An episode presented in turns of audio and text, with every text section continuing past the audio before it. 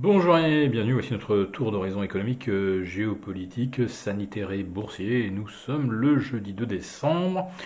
Et pour comprendre comment tourne la planète finance, bien chahuté aujourd'hui, euh, c'est sur la bourse au quotidien et nulle part ailleurs. Et l'épisode du jour s'intitulera Les portes de saloon battent à la volée. Euh, est-ce que c'est le shérif qui débarque? En tout cas, depuis vendredi dernier, oui, on est en pleine séquence porte de Saloon.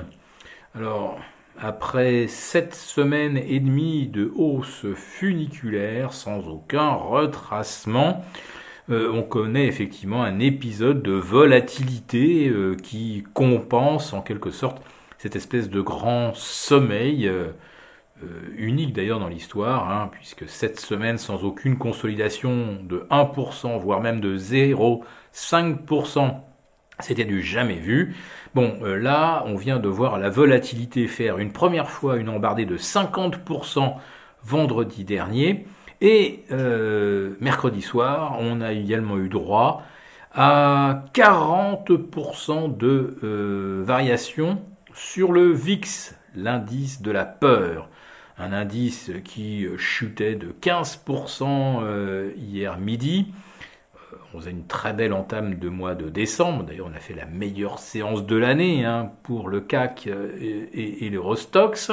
Ça paraissait très bien parti à Wall Street.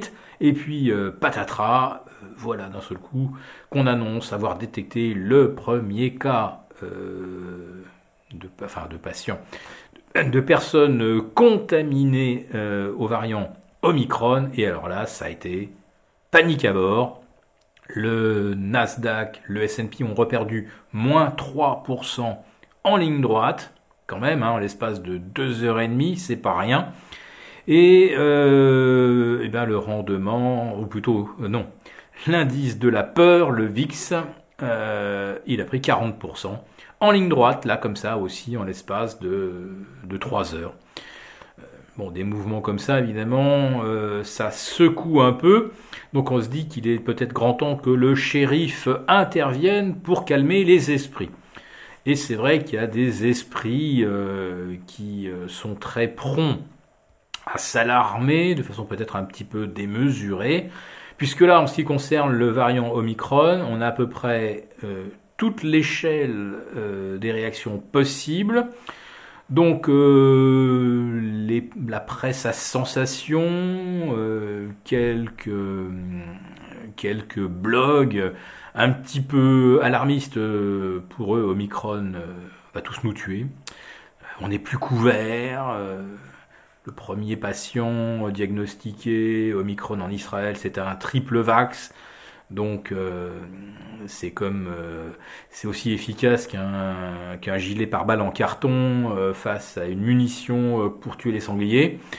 et puis vous avez à l'autre bout du spectre, vous avez Goldman Sachs, vous avez Bill Ackman, vous avez Cathy Wood, et ces gens-là vous disent mais attendez, la Omicron là si vous euh, compilez un peu les données en provenance d'Afrique du Sud, euh, oui, certes, Omicron se répand rapidement, pourrait même supplanter euh, le variant Delta, mais il y a combien de gens hospitalisés? La personne? C'est un rhume. Alors, moi, j'en sais rien, hein, je vous livre juste les observations des uns et des autres. Alors, vous avez évidemment, comme d'habitude, et de toute façon, comme on invite que, que des médecins de plateau, euh, enfermistes, catastrophologues euh, qui viennent vous dire que voilà c'est terrible et qu'on prie tous pour que euh, le traitement ARN actuel ait encore un petit peu d'efficacité contre le nouveau variant, mais il va falloir de toute façon créer un nouveau vaccin, sinon on va tous mourir. Bon, je dirais que pour l'instant, les marchés ont plutôt tendance à pencher du côté de Goldman Sachs et Bill Ackman, qui pensent que euh, on, se fait, euh, on se fait peur pour rien, et que finalement, si le marché rebaisse et que les banques centrales maintiennent les taux à zéro encore longtemps, et euh, je crois que c'est c'est Goldman Sachs qui envisage des taux inchangés jusqu'en 2024 en Europe donc euh, un variant relativement euh, bénin et qui serait d'ailleurs une fantastique occasion de tous s'immuniser finalement pour avoir des défenses naturelles qui sont reconnues plus efficaces que celles d'un quelconque traitement vaccinal ou autre. Donc c'est peut-être même une chance qu'on ait un variant qui soit, qui soit peu, peu inquiétant. Voilà. Euh, tout le monde n'est pas aussi euh, optimiste, manifestement.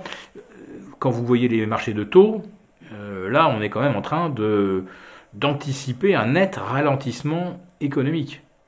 le rendement du 10 ans français vient de repasser sous le seuil des zéros, on vient de repasser même en territoire négatif. le 10 ans américain est au plus bas depuis plus de deux mois, autour de 1,40, et le rendement du 30 ans américain, eh, il est retombé sous les 1,80. Il y a une semaine de ça, enfin c'était mardi dernier, on était à 2,02, 2,03. Vous me direz, pour emprunter sur 30 ans à 2,02, 0,3, c'est franchement pas cher.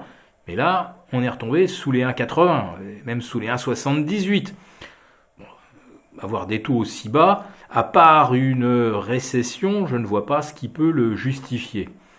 Alors, peut-être que la récession, elle vient pas du tout du Covid, d'Omicron, etc. Elle vient du fait que si l'inflation continue à un rythme de 5-6% par an et que les salaires n'augmentent pas, sauf euh, quand euh, des personnels ont les moyens de faire grève, de mettre la pression et d'obtenir quelque chose, euh, si globalement les salaires n'augmentent pas, euh, je ne vois pas comment les gens vont consommer.